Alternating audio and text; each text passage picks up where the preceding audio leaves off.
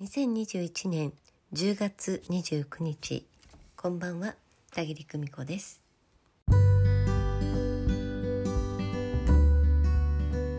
先ほどインスタライブを終了いたしました。今日もたくさんの方にライブでご視聴いただきまして本当にありがとうございました。えそれから事前にメッセージをお寄せくださった皆様え一緒にえこのスマイルレディを作ってくださり本当にありがとうございます。えどのね、メッセージも深くてねもう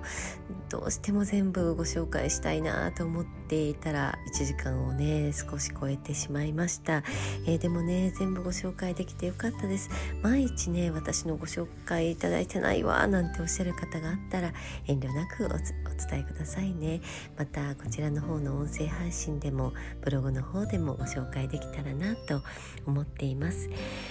えー、今日のねテーマは自由ということだったんですけれど本当にね私たちって自由になりたいと思うんですよね。なりたいなるものだと。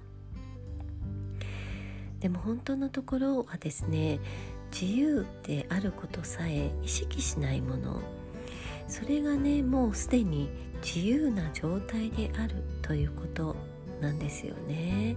もういきなりね本題に入ってしまいますけれど。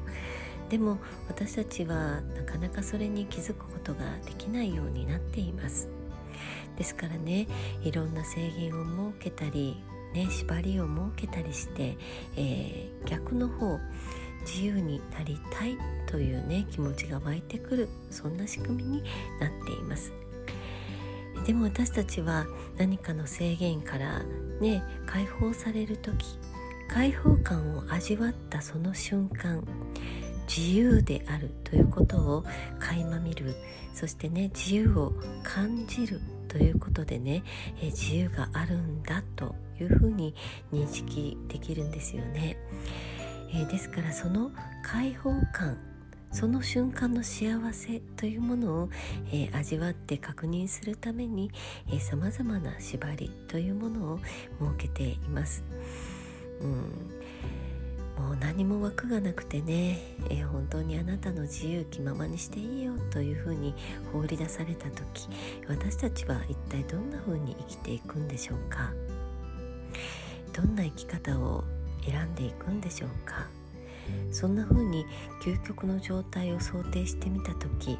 あなたが選んでいく生き方、うん、それをね一度しっかりとイメージしておくのがいいと思います。え私たちは心象風景の中に生きています。えどんな心象風景を作っているかどんな心象風景を持っているかで生き方が変わってきます。え縛られているという新象風景を持っている方は現実にも縛られた暮らしを。私は解放されていて自由だという心象風景を持っている方は現実にもそんな風に私って自由だなという自由の中に生きるという感覚をお持ちです、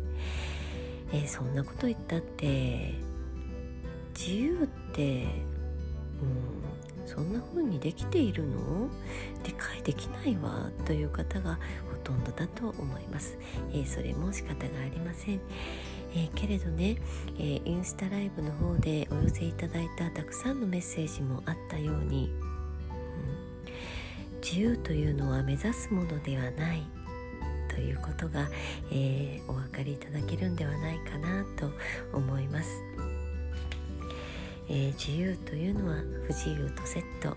自由は縛りとセットで一つ、えー、縛られている側不自由な側だけを見ている時、えー、逆側はないと思う、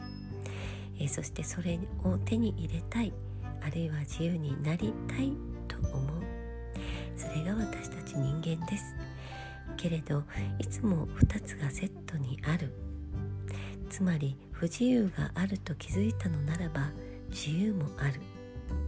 それが、えー、本当のところです。なんだかね全問答みたいですけれど。えー、でもね、えー、ちょっと長くなりましたがインスタライブの方、え、この週末にでも聞き流ししていただけたら嬉しいです。今夜もご訪問くださいましてありがとうございました、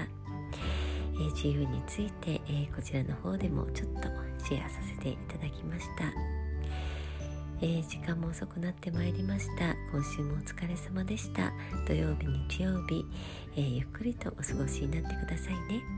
それではまた明日。おやすみなさい。バイバイ。